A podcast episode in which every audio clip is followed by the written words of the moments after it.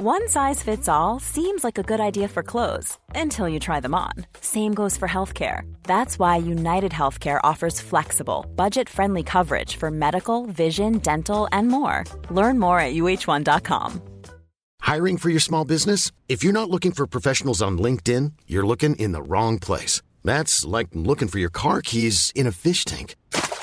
LinkedIn helps you hire professionals you can't find anywhere else, even those who aren't actively searching for a new job but might be open to the perfect role. In a given month, over 70% of LinkedIn users don't even visit other leading job sites. So start looking in the right place. With LinkedIn, you can hire professionals like a professional. Post your free job on linkedin.com slash people today. Burrow is a furniture company known for timeless design and thoughtful construction and free shipping. And that extends to their outdoor collection.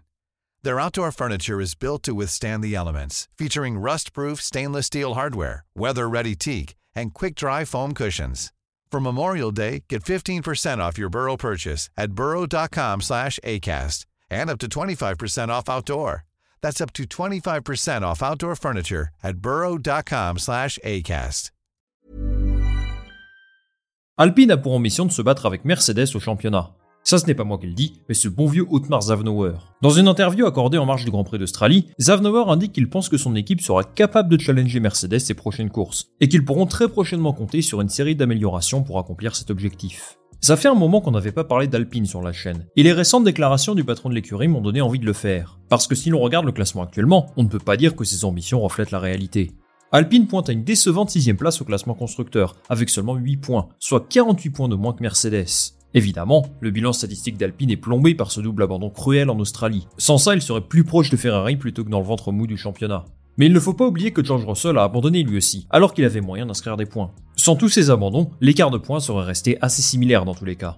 Aujourd'hui, il me semble y avoir un écart assez important entre Alpine et Mercedes. Et alors que la prochaine course est dans une semaine, je pense que c'est le bon moment pour consacrer une vidéo au début de saison d'Alpine, qui est finalement assez flou pour beaucoup. Dans un premier temps, on va faire un petit bilan de leur performance sur les trois premières courses, et on va ensuite analyser les propos de Zavnauer et de son staff, pour comprendre ce qui les laisse penser qu'ils pourront se battre avec Mercedes sur les prochaines courses. C'est parti pour commencer ce petit bilan, je souhaite revenir aux prémices de la saison 2023, à savoir les essais hivernaux, qui ne se sont pas très bien passés pour Alpine. Je vous ai sorti une vidéo sur le sujet juste avant le premier Grand Prix de la saison, et j'ai repris mes notes pour voir ce que je disais à l'époque, parce que c'est toujours intéressant de comparer nos impressions d'avant-saison avec la réalité. À l'époque, je vous disais qu'Alpine n'avait pas franchement été très impressionnant, et qu'il faisait plutôt peur à leurs fans. En effet, il faut se rappeler que c'est l'écurie qui a le moins roulé des essais, mais ils affichaient quand même un certain optimisme. On se demandait si c'était un sourire de façade pour masquer leurs inquiétudes, ou s'ils cachaient quelque chose. Aujourd'hui, on sait que c'était un petit peu des deux.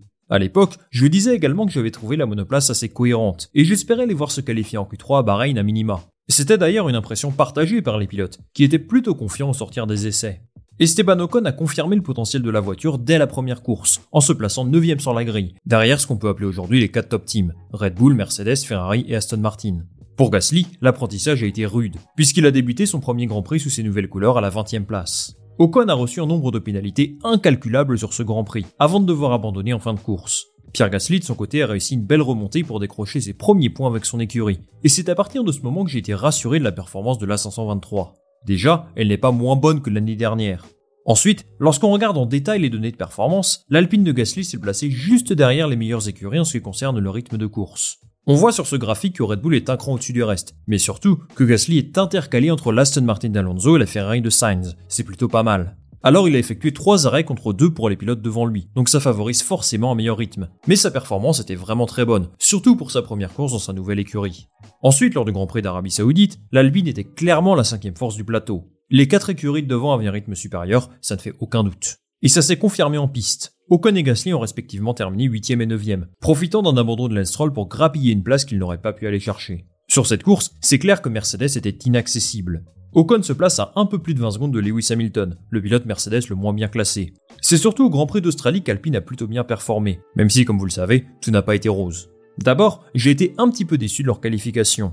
Ocon n'est pas passé en Q3 pour rien du tout, et Gasly s'est qualifié derrière la Williams d'Albon, à la 9 place. De leur côté, les Mercedes prenaient les 2 et 3 places, donc ils ne boxent pas dans la même catégorie. En fait, ce qui peut être préoccupant pour Alpine, c'est que l'écart en qualification entre l'Arabie Saoudite et l'Australie s'est agrandi, en faveur de Mercedes. En course par contre, c'est une toute autre histoire. J'ai été franchement impressionné par le rythme de course de Gasly en Australie. Sur l'ensemble de la course, son rythme était similaire à celui de Stroll ou de Sainz. Il n'était vraiment pas si loin que ça de Mercedes. Évidemment, on va davantage se souvenir de ce qu'il s'est passé en fin de course, et c'est une issue vraiment cruelle pour les deux pilotes. Alpine tente de retenir le positif de cette course, à savoir leur capacité à se hisser au niveau de Ferrari et d'Aston Martin. Et je trouve qu'ils ont raison de le faire, même si la vérité d'une course n'est bien sûr pas la vérité d'une saison. En dépit du bilan comptable peu flatteur, je continue de penser que leur monoplace a un vrai potentiel. Et il faut souligner le step impressionnant qu'ils ont fait entre l'Arabie Saoudite et l'Australie. À comme je le disais, c'était clairement la cinquième force du plateau, pas plus. Là, à Melbourne, ce n'était pas aussi limpide que ça. Moi, ce que j'aimerais bien savoir maintenant, c'est s'ils sont capables de performer au même niveau sur d'autres types de circuits, ou si l'Albert Park était tout simplement la meilleure configuration pour eux. C'est un circuit hybride, à fort appui aérodynamique, avec des virages où il faut freiner à fond. Peut-être que ça leur convient bien, c'est trop tôt pour le dire. Mais aujourd'hui, je trouve qu'ils ont un package qui doit leur permettre de s'extirper du milieu de tableau et venir jouer un cran plus haut que les McLaren, Haas ou autres. Mais après un mois de pause quasiment, il y a beaucoup d'interrogations. C'est une période cruciale, puisque toutes les écuries vont apporter des améliorations. Et nous ne sommes pas à l'abri d'un chamboulement dans le classement à partir des Grands Prix européens. Alpine se croit capable de jouer avec Mercedes, qui est la deuxième ou troisième force du plateau aujourd'hui. Qu'est-ce qui leur fait dire ça? Et qu'ont-ils de prévu à partir du Grand Prix d'Azerbaïdjan? Il n'y a aucun intérêt à courir si l'on ne se croit pas capable de suivre l'exemple d'Aston Martin. Cette phrase, on la doit à Esteban Ocon, qui salue bien sûr la trajectoire surréaliste de Fernando Alonso et de sa nouvelle équipe. Je trouve qu'associer ces deux écuries est assez juste, et je vais même tenter une petite question qui fera peut-être débat. Est-ce qu'on n'attendait pas Alpine à la place d'Aston Martin? Pour celles et ceux qui suivent la chaîne depuis un moment, vous savez que j'étais assez optimiste pour Aston Martin dès l'année dernière, même si je continue de penser qu'ils auront des limites structurelles à un moment donné. Usine en construction, soufflerie pas encore prête, plein de choses. When you're ready to pop the question, the last thing you want to do is second guess the ring. At Bluenile.com, you can design a one of a kind ring with the ease and convenience of shopping online. Choose your diamond and setting. When you find the one, you'll get it delivered right to your door. Go to Bluenile.com and use promo code LISTEN to get $50 off your purchase of $500 or more. That's code LISTEN at Bluenile.com for $50 off your purchase. Bluenile.com code LISTEN. Hey, it's Ryan Reynolds, and I'm here with Keith, co star of my upcoming film, If, only in theaters, May 17th. Do you want to tell people the big news? Right, I'll do. Sign up now and you'll get unlimited for $15 a month in six months of Paramount Plus Essential Plan on us. Mintmobile.com slash switch. Upfront payment of $45 equivalent to $15 per month. Unlimited over 40 gigabytes per month. Face lower speeds. Videos at 480p. Active Mint customers by 531.24 get six months of Paramount Plus Essential Plan. Auto renews after six months. Offer ends May 31st, 2024. Separate Paramount Plus registration required. Terms and conditions apply if rated PG. Alors je sais qu'Aston Martin et Alpine sont des projets totalement différents. Et soyons clairs, je pense que personne n'attendait une écurie du milieu de tableau comme Aston Martin à ce niveau. Mais en terminant quatrième l'an dernier, malgré tous ces abandons mécaniques, on pouvait légitimement penser qu'Alpine avait une carte à jouer pour évoluer un cran plus haut, si le développement de la monoplace suivait. Personnellement, je pensais que les trois top teams allaient être impossibles à rattraper sur le court terme, tant leur avance technologique était importante la saison dernière. Mais qu'une équipe du midfield vienne jouer les troubles faits de temps en temps sur un ou deux grands prix, c'est quelque chose de possible. Ça rejoint l'objectif du budget plafonné. Aujourd'hui, le classement d'Alpine ne joue pas en leur faveur, mais ils pensent qu'ils pourront venir jouer au même niveau que Mercedes dès les prochains grands prix. Concrètement, ça veut dire être au niveau de la deuxième ou troisième force du plateau. Qu'est-ce qui les rend si confiants? Otmar Zavnauer met en avant leur capacité à produire et à suivre un bon plan de développement sur l'ensemble de la saison. Regardez ce qu'il dit. L'année dernière, notre rythme de développement était plutôt bon. Et si nous parvenons à le maintenir cette année, je pense que nous devrions nous rapprocher de Mercedes. Bien sûr, tout est relatif, et je ne sais pas ce qu'a prévu Mercedes. Mais nous avons des évolutions conséquentes prévues à Bakou, puis quelques autres supplémentaires à Miami qui pourraient nous permettre de nous battre avec eux. Alors on ne va pas entrer dans le détail des innovations prévues à Bakou aujourd'hui, tout simplement parce que ce n'est pas possible. Alpine n'a évidemment pas communiqué sur ce qu'ils ont prévu, on le découvrira lors des essais libres vendredi prochain. Par contre, on peut se faire un avis pour savoir si oui ou non leurs propos sont réalistes, et surtout identifier des axes de progression. Si Alpine veut se battre avec Mercedes, Aston Martin ou Ferrari, il va sans dire qu'il va falloir qu'ils réussissent un bien meilleur développement qu'eux. Première chose à améliorer, la performance en qualification. Vous l'avez vu tout à l'heure, lorsqu'on a parlé de leur performance en qualif, il y a un écart conséquent avec le haut du top 10, peut-être même plus conséquent que l'an dernier. Là, ils doivent peut-être même regarder derrière, parce que Hülkenberg et Albon, pour ne citer qu'eux, ont prouvé qu'ils ont une monoplace capable de les battre à ce niveau-là. S'ils partent systématiquement derrière les Mercedes, il va sans dire que ce sera très compliqué de les rattraper, à moins qu'ils aient un rythme de course au-dessus d'eux, mais je n'ai pas eu cette impression pour le moment. Le directeur technique, Pat Fry, estime qu'ils doivent trouver 4 à 5 dixièmes en qualif pour rattraper ceux de devant. Red Bull mis à part, bien entendu, qui évolue dans une autre dimension. Deuxième chose sur laquelle ils doivent travailler, la compréhension de leur monoplace. C'est surtout quelque chose qui a été relayé par Pierre Gasly, qui estime ne pas encore bien comprendre comment marche cette voiture, et il doit se familiariser avec elle pour en tirer le maximum dans toutes les situations. Mais il n'y a pas que les pilotes. D'ailleurs, au passage, je trouve que lui et Ocon font un très bon début de saison. L'écurie aussi doit comprendre les meilleurs setups à utiliser à chaque course, notamment sur le train arrière. On en avait parlé à l'occasion de la présentation de la monoplace, Alpine est passé d'une suspension arrière attirant à une suspension à poussoir, principalement pour perdre du poids.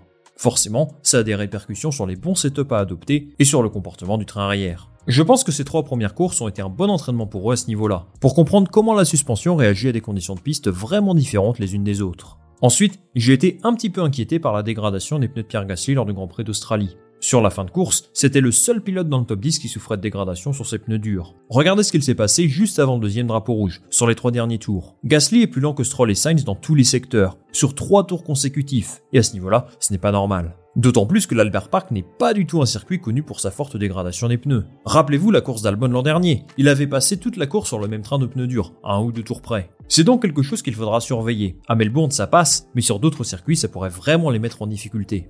Dernière chose à améliorer pour Alpine, je dirais peut-être la préparation au Grand Prix. Je trouve que c'était l'une des écuries les plus dans le brouillard lorsqu'ils sont arrivés à Bahreïn. Par exemple dans leur compréhension des bons setups à adopter, mais aussi au niveau des règlements, comme le prouve l'horrible série de pénalités d'Esteban Ocon.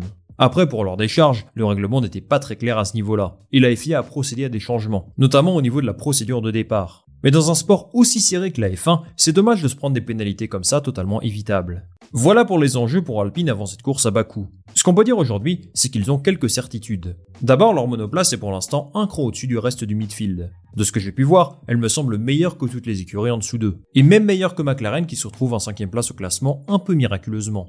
Maintenant, sont-ils capables d'aller chercher Mercedes? Impossible de le savoir aujourd'hui, mais tout porte à croire qu'on le saura à l'issue du Grand Prix de Miami. Mercedes prévoit de grosses améliorations à partir du Grand Prix d'Imola, qui se déroule mi-mai. C'est donc une opportunité pour Alpine de se rapprocher d'eux, en attendant que Mercedes mette en place ses évolutions.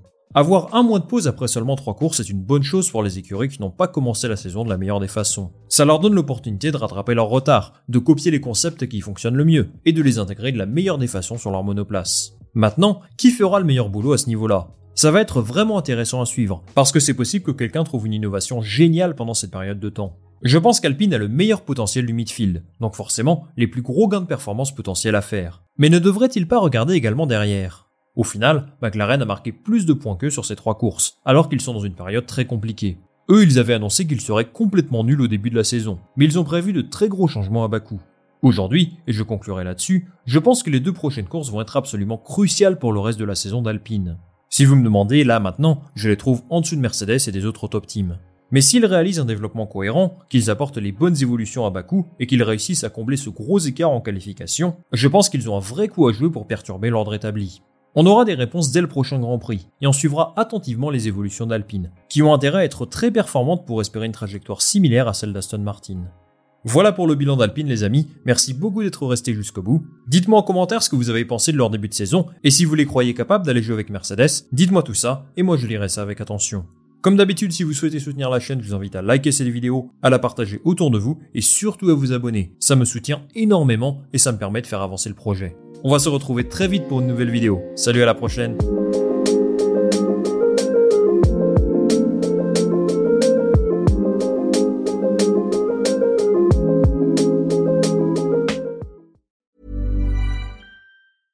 Planning for your next trip? Elevate your travel style with Quince. Quince has all the jet setting essentials you'll want for your next getaway, like European linen, premium luggage options, buttery soft Italian leather bags, and so much more. And is all priced at 50 to 80% less than similar brands. Plus, Quince only works with factories that use safe and ethical manufacturing practices. Pack your bags with high-quality essentials you'll be wearing for vacations to come with Quince. Go to quince.com/pack for free shipping and 365-day returns. Need new glasses or want a fresh new style? Warby Parker has you covered. Glasses start at just 95 bucks, including anti-reflective, scratch-resistant prescription lenses that block 100% of UV rays. Every frame's designed in-house with a huge selection of styles for every face shape. And with Warby Parker's free home try on program, you can order five pairs to try at home for free. Shipping is free both ways, too. Go to warbyparker.com slash covered to try five pairs of frames at home for free. warbyparker.com slash covered.